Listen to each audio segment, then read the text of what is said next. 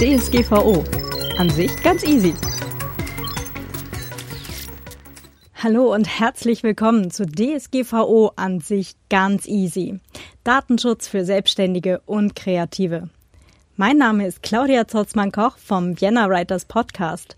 Ich bin Autorin und Datenschutzexpertin und helfe dir als Selbstständige oder Kreativer dabei, dein Business und deine Website datenschutzmäßig so fit zu machen, dass die DSGVO kommen kann ohne dass du in Stress gerätst. Disclaimer. Ich habe zwar eine Ausbildung zur Datenschutzbeauftragten und auch eine Prüfung da, dazu hier bei der Wirtschaftskammer in Wien abgelegt, aber ich bin keine Juristin. Dieser Podcast stellt also keine Rechtsberatung dar. Heute geht es darum, was personenbezogene Daten eigentlich alles so im Detail sind oder sein können. Ähm, also ja, klar, personenbezogene Daten äh, hat was zu tun mit Personen, aber ähm, was genau äh, ist das eigentlich alles? Äh, was davon könnte bei mir rein oder rausgehen? Und ähm, das schauen wir uns jetzt gleich alles an. Warum du dich damit beschäftigen solltest? Ähm, weil die DSGVO am 25. Mai 2018 in Kraft tritt. Ähm, das ist relativ bald von heute aus gesehen. Wenn du das jetzt äh, deutlich nach dem 25. Mai 2018 hören solltest, ähm, wird dich das vielleicht trotzdem interessieren, weil du gerade dein Business startest oder weil du gerade deinen Blog startest und die DSGVO ist gekommen, um zu bleiben. Das heißt, äh, hiermit werden wir uns noch einen Ticken länger beschäftigen. Ähm, genau. Äh, bei der DSGVO geht es immer um äh, den Schutz personenbezogener Daten natürlicher Personen, also um Menschen. Nicht um Firmen, nicht um äh, Statistiken, sondern um tatsächlich äh, identifizierbare Menschen. So, die Grundlage dazu, so, ich blätter das gerade mal direkt vor mir auf. Die Grundlage dazu, womit wir uns heute hier beschäftigen, ist äh, in Artikel 4 der DSGVO im äh, Ziffer 1, in Ziffer 1.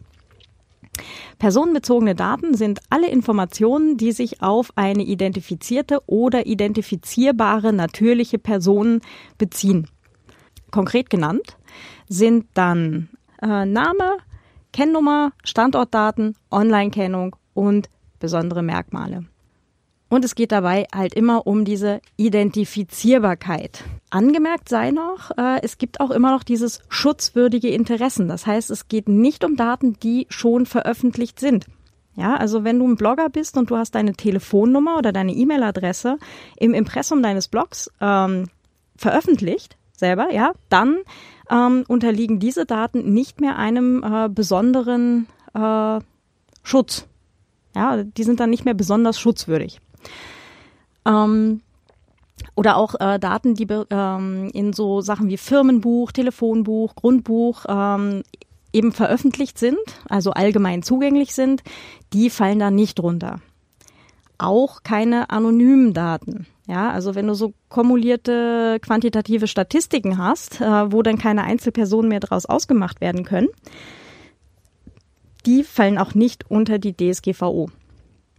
Aber die DSGVO ist dann anwendbar, wenn wir, wie eben gerade gehört, sowas haben wie Name, Kennnummer, Standortdaten, Online-Kennung und besondere Merkmale, die noch nicht veröffentlicht sind. So. Jetzt gucken wir gerade mal, was das eigentlich alles sein könnte. Also, wir haben da einmal diese Basisdaten, ne, so Name, Geburtsdatum, Adresse. Und bei Kennnummer, da wird's jetzt schon länger. Ähm, also sowas wie Telefonnummer, Personalausweisnummer, Steuer-ID, Kfz-Kennzeichen, Bankverbindung, Personalnummer, Kundennummer, Mitgliedsnummer, äh, Kundenkarten-ID, äh, Sozialversicherungsnummer, Kreditkartennummer. Wenn dir da noch mehr einfallen, nur zu. ähm, Standortdaten. Ähm, Online-Kennung. Ähm, da hat man dann sowas wie äh, Mailadressen, aber auch irgendwie so Nicknames, äh, Twitter-Handles, Spielernamen, jede Art von User-ID, ähm, die dann halt wieder eine bestimmte Person identifizierbar machen. Na, die sind auch wieder personenbezogen. Ähm, Darunter fällt übrigens auch die IP-Adresse.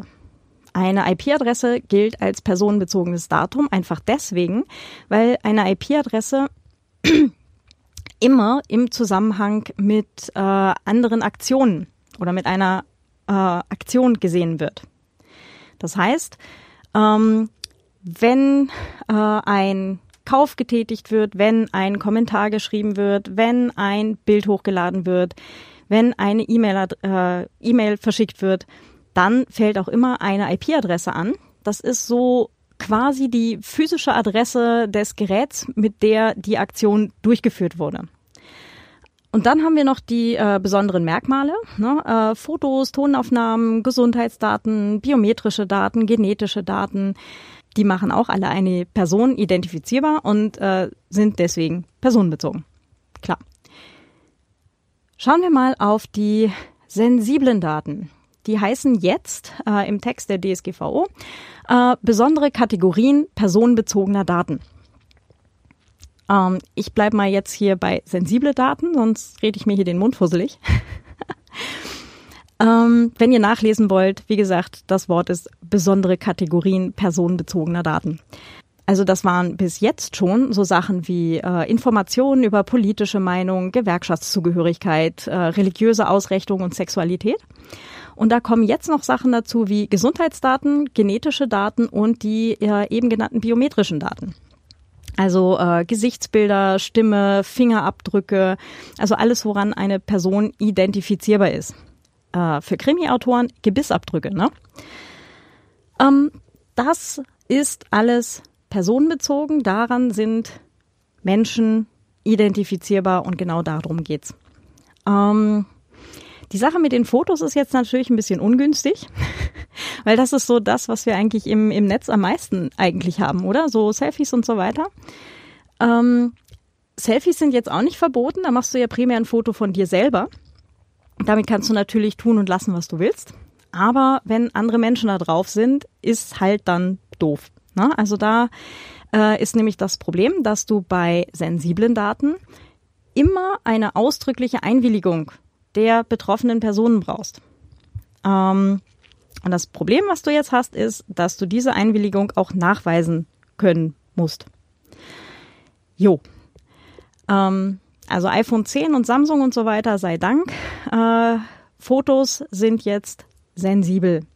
Eine Einwilligung ist jetzt auch nicht das einzige äh, oder der einzige Grund, warum du äh, Daten verarbeiten darfst. Es gibt da noch fünf weitere, die gucken wir uns dann in der nächsten Folge an. Ähm, aber eine Einwilligung ist äh, bei sensiblen Daten immer notwendig und zwar eine ausdrückliche Einwilligung. Also nicht äh, nebenbei konkludent äh, mit dem Betreten dieses Geländes stimmen Sie zu und so weiter. Das geht nicht mehr, sondern man muss wirklich ausdrücklich einwilligen, dass diese sensiblen Daten ähm, verarbeitet werden. Ganz kurz, unter Verarbeiten äh, fällt mal alles, was man mit Daten machen kann. Also speichern, verschieben, hochladen, äh, ändern, ähm, auch einfach nur loggen, ja, oder teilen oder was auch immer. Alles, was man irgendwie mit Daten machen kann, gilt als verarbeiten. Ja, ausdrucken und abheften auch. Also die, die DSGVO gilt nicht nur dann, wenn ähm, es online ist, sondern auch offline. Ja, also auch für deine Buchhaltung und so weiter ähm, gilt die DSGVO und äh, auch da geht es darum, dass du eben äh, dich drum kümmerst, dass die vor zum Beispiel Fremdzugriff äh, geschützt sind. Also an deinen Kasten mit der, mit der Buchhaltung machst du dann halt einfach ein Schloss dran. Punkt. Jo. Vorhin hatten wir schon kurz äh, anonymisierte Daten, ne, Statistiken und so weiter. Ähm, die DSGVO ähm, verlangt jetzt keine ähm, absolute Anonymisierung ja, sondern eine faktische. Das heißt, ähm, es geht darum, dass ähm, niemand in der Lage sein soll, diesen Personenbezug irgendwie wiederherzustellen. Hinweis, äh, es ist technisch extrem schwierig bis unmöglich, ähm, so eine Anonymisierung nachträglich zu machen. Das heißt, äh, am besten gleich von vornherein äh, so wenig wie möglich speichern und wenn du sagst, okay, ich möchte das anonymisiert haben, na, ähm, kannst du zum Beispiel mit deinem Hoster sagen, hey, ich möchte die äh, nicht die volle IP-Adresse äh, loggen, sondern lass uns doch einfach mal den letzten Teil davon gleich weglassen. Ne? Ähm, das macht die Sache schon mal deutlich einfacher und du hast eben trotzdem immer noch eine Zugriffsstatistik, wenn du die haben willst. Ähm, also es ist nicht, dass du alles über Bord werfen musst, sondern einfach ein bisschen drauf aufpassen und den eigenen Vorgarten sauber halten. genau. Ähm, neben äh, der Anonymisierung gibt es auch noch diese Pseudonymisierung. Ähm, das heißt, das ist immer dann, wenn man halt eine Bezeichnung für eine Person benutzt. Ne? Ähm, das ist jetzt interessant für alle unter euch, die Autoren sind. Ähm, wenn ihr äh, Mailinglisten habt oder halt euer Kontaktbuch, ihr Adressbuch ähm, und ihr habt da drin äh, Lieschen Müller, Telefonnummer so und so, Pseudonym ist Amanda Colonia, dann ähm, na, da ist es sogar im Wort, das ist schon das Pseudonym, ähm, aber es sind halt auch so Sachen wie äh, die Personalnummer oder so. Na? Also wenn du ein größeres Unternehmen hast und äh, benutzt Personalnummern, dann ähm, sind die halt auch eine Bezeichnung für eine Person. Und da geht es darum, dass man äh, sicherstellt, dass wenn man schon pseudonymisiert arbeitet, äh, dass man dann halt die Daten von der tatsächlichen Person eben von diesen pseudonymisierten Sachen äh, getrennt aufbewahrt und da halt äh, kein Rückschluss gezogen werden soll. Genau. Äh, zur Erinnerung, nachzulesen ist das in Artikel 4 äh, Ziffer 1. Ähm, und das war's auch schon für heute. Ja. ähm, ich bin für individuelle Beratungen buchbar ähm, schick mir einfach eine E-Mail. Äh, die Mailadresse und den PGP-Key habe ich dir äh, in die Shownotes gegeben. Ähm, und trag dich auch gern in den Newsletter ein, wenn du wissen möchtest, wie es mit der DSGVO weitergeht, was sich gegebenenfalls an der Rechtsprechung ändert, jetzt wenn sie es dann irgendwann mal ausjudizieren über die nächsten paar Monate. Und äh, auch, wie es mit der kommenden E-Privacy-Verordnung ausschaut. Ähm, sobald es da was Neues gibt, werde ich das auch gerne in den Newsletter geben. Und ansonsten äh, gerne weiter verraten, Likes und Sternchen vergeben, damit auch andere Leute diesen Podcast leichter finden können. Hab einen ganz super schönen, entspannten Tag. Wir hören uns in Kürze wieder. Bis bald, dein Claudia. Ciao.